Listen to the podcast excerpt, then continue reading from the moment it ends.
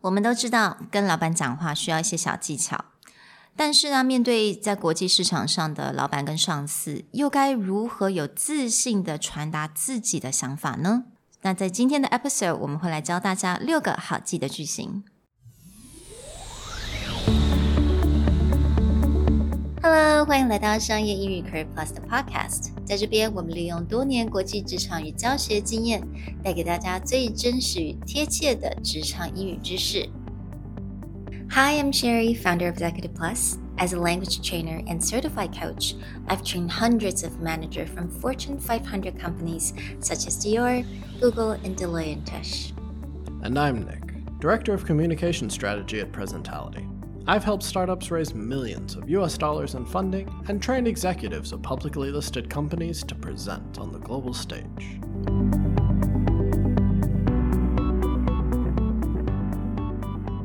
Hey everyone, welcome to Career Plus Podcast, episode 29. Now, this episode is actually the result of a bit of a surprise we had over a previous episode we did on National Boss Day. In that episode, we talked about a few questions or things that you could talk to your boss about to get a better understanding of their thought process, of their mentality, of what they think about success. And there was really great reception of that episode. It quickly became one of the highest and still is one of the highest listened to episodes.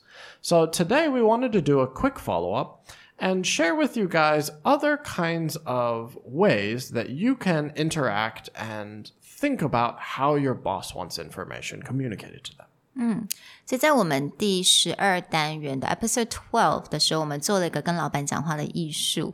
那那个收听的收听率还非常的高。那其实我们也蛮 surprised 的，所以我们就想说，诶，可能有非常多的人希望更了解该怎么样跟老板去表达你自己的意见。尤其是当你已经有可能你已经是现在是主管的职位了，那你要跟上你底下有蛮多人，你必须要管。那你是你还也有上司，那这个时候你。你的 workload 非常的重。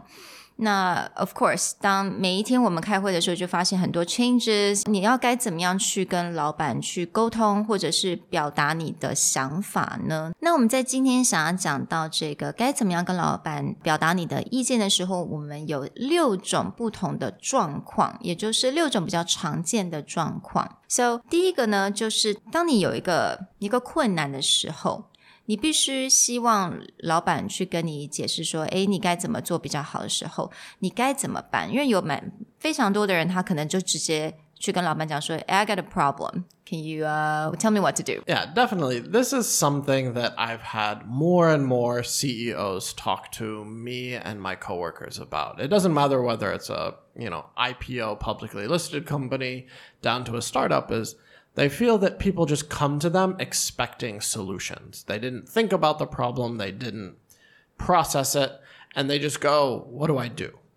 But also on the reverse side of that is as you talk to you know mid-level managers who feel it's like it, it, doesn't matter what I do. They, they just want it their way. So I have to just go and and ask them what they want done because you know what am I supposed to so what we're trying to figure out is, is a really good way to branch in between these two things Mm. How do you think carefully about what the boss might want ahead of time? And then also propose your own solution so that they feel you did the work, mm. right?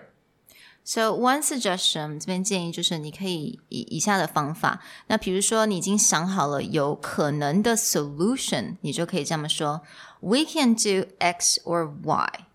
I propose Y because Right. So the idea behind all this is you give them options. You know, we can do X or Y. I would do Y because, and I would even follow it up as, but I'd like your input.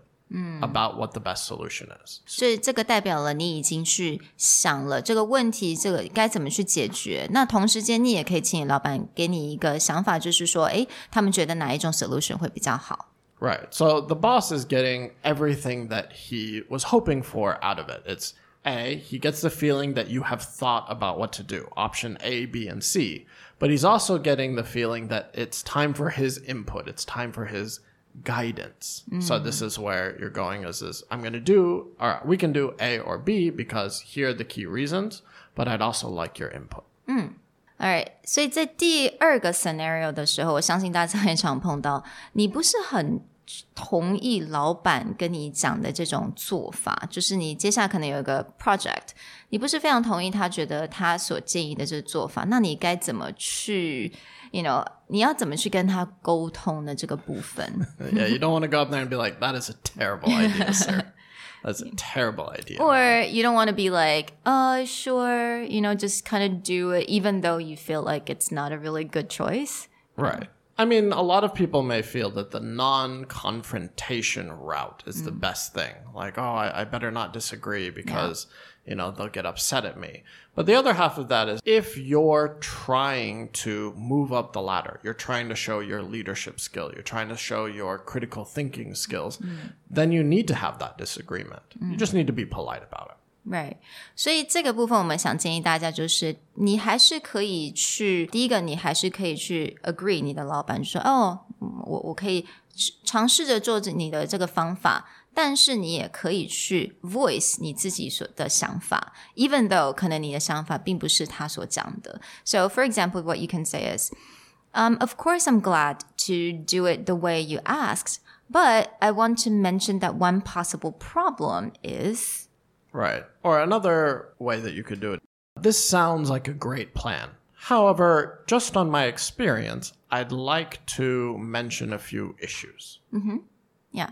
So again, you know, I feel like this is like half and half, right? You you voice your opinion, but also you sound agreeable that you're willing to take his route or her route. Right. And again, this is depending on your boss's position. Let's say you're talking to the CEO. Their job is really to think about the vision of the company, how to take the company forward, how to get the money of the company. And you may be more in an operation. You're in an execution position. So you're in a good position to tell them this is a great direction that we're taking the company. But execution wise, we have a few challenges. Or execution wise, I can see a few problems that I need to work with you to solve before we get into this plan, right? 那接下来这个问题，我发现其实有很多人常在开会的时候，那开会的时候很多事情会发生嘛。那可能当时你不会想说，诶，去，you know，去 请你老板，诶，可以再讲一遍吗？有时候你可能听不太懂，或他讲太快，或者是他口音不是那么 native，那你有点在语言上面你听不太懂。Again，你这个时候你就必须要 asking for clarification。asking for clarification 呢，那可能在事后的时候你还是可以这么做，并不代表说哦你自己的语言不好啊，你就要去想办法再去 figure it out。你还是可以问问题。So one way you can ask is that. Oh, I realized that I'm not entirely sure what you meant, what you said X earlier. Right. So a lot of this is not even just maybe a language issue, but it's some people think out loud mm-hmm. and they just spit all the ideas out of their head, and that's the way that they process information. And so asking for a clarification just helps you, and it may actually help them clarify what was the key thing hmm. out of all this stuff that they said Yeah. because you know especially like one of my business partners she thinks out loud. Mm. So if someone was just to take everything that came out of her head as like concrete i should do that they will get confused and then she will get confused. So mm. asking for that clarification can just be okay i heard all these things but i'm not really sure which of those you meant as the action i should take. Could you clarify or could you summarize what you would like to have me do about that So the next one，我觉得下一个是我自己觉得非常的重要的一个部分。那我很希望我当时在公司的时候，我就有，you know，我有有这个认知。也就是呢，你会发现有的时候上司会丢给你一大堆的工作项目，但是他根本不知道，他也忘记了你到底手上现在有多少事情要忙。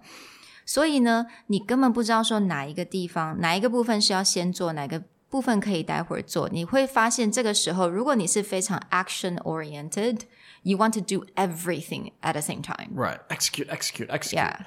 But one of the key leadership and actually success skills that I've heard people talk about over and over again is the ability to prioritize. Yeah，所以这个部分你就可以很直接的问你的老板或你的上司说，Can we talk about how I should prioritize? Again, you're asking them for their suggestions, right? Right. It's it's a less confrontational than oh my god i can't do all this work. You just mm. tell me what i have to do first. Mm. And that's how we feel. We're like how am i supposed to do this? But by opening up that conversation it's like can we talk about how i should prioritize? Mm. Meaning is is i have all this stuff in front of me but i need to know where you're looking for action where you're looking for completion so that i can make sure that it gets done Yeah，所以请你的老板去帮助你 prioritize. I think it's a really effective way. Yeah. Right. And now the next one. 嗯，在接下来呢，我们当然上司一定都非常的忙碌，但是有的时候我们是很需要适时的，很需要他们的 input。那 如果你的上司他可能并不是在国内，你可能平常根本看不到他，他可能在一个 different time zone，那你到底要怎么样联络到他，或者是你要抓住什么样的时机，是他最愿意能够静下来好好跟你谈一些事情的时候？So this way you can just simply ask. Is there a way I could make it easier for you to give input? Right. And the reason that you ask them for how they would l- like to be contacted, it also holds them accountable or keeps mm-hmm. them responsible for that medium. Right? It's one of those things where it's like now we have email, we have message, we have phone call, we have 800 ways to contact someone, but that also means you have 800 things that you just want to ignore. So if mm-hmm. you ask your bosses, like, what's the best way for me to give you this information? Should I email it? Should I put it in line? If, you know, for example, you just email everything to someone and they're like, well, I don't really check my email or I have mm-hmm. so many emails that I can't find it then that becomes like whose fault is it? Is it their fault for not mm. checking the email? Is it your fault for not knowing how to contact them? But asking them like how would you prefer to be contacted? How would you prefer to get this information? That way they can't be like, well, I don't check my email. Be like, mm. but you told me to Yeah. send the email, mm. right? Yeah, again, you know, a lot of managers or um, CEOs, they actually prefer the face to face or they prefer talking on the phone. Yeah, instead of just email. Yeah. Right. So, you know, just to make sure, 你就是 clarify 到底他们喜欢哪一种的方式，或者是什么时间，um, or maybe like, is it after your coffee in the morning or, you know, right after lunch or right before lunch? What is their best time to reach them? Right. And and really clarifying down, it's like how should I reach you? When's the best time to reach you? And sometimes you're going to get someone who's like just do whatever, do whatever. And actually just my suggestion is continue the conversation until you get a concrete answer. Because mm. anyone who says do whatever, when you do whatever, it's not a priority for them. Mm. So they won't get to it. But if you're like, okay, I really need to schedule a consistent time to talk to you, or mm. I really need to make sure that you see these reports as soon as possible. What is the absolute best way to make sure that happens? Alright，所以最后一个呢，我也觉得这个也是非常重要。你会发现，有的时候你常常嗯，老板丢给你一个 assignment，然后你开始做了，可是常常做到一半，突然间老板就说：“诶，我没有跟你讲说这个很重要的 information 嘛？”你就发现，No。You did not tell me that. Oh, this happens all the time. All Doesn't the matter if it's time. your boss or like Yeah. clients. They'll you Yeah, know, yeah, give you yeah. Mm. everything and be like, oh, we can, you know, get it done, whatever, blah, blah, blah. Oh, by the way, next Tuesday I have something. I'm like, wait, Exactly. Mm. hold on. What? Where'd that information come from? 所以 again, you know, asking for clarification 也是非常的重要。It's nothing wrong with that.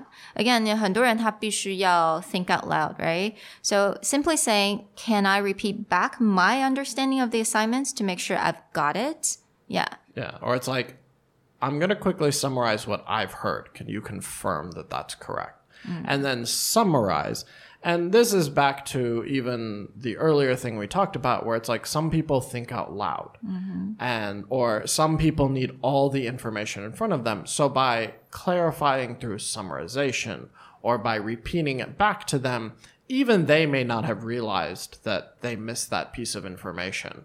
And until they get it back and they'll be like, well, wait, I didn't hear that part. Be like, well, I also didn't. So could you please tell me like the deadline? Could you please tell me who I should talk to, etc. Yeah, absolutely. So I really hope all of these um, really help you guys because, you know, I had I known this, I think I would have had such a easier time at work back when I was working in the banking world.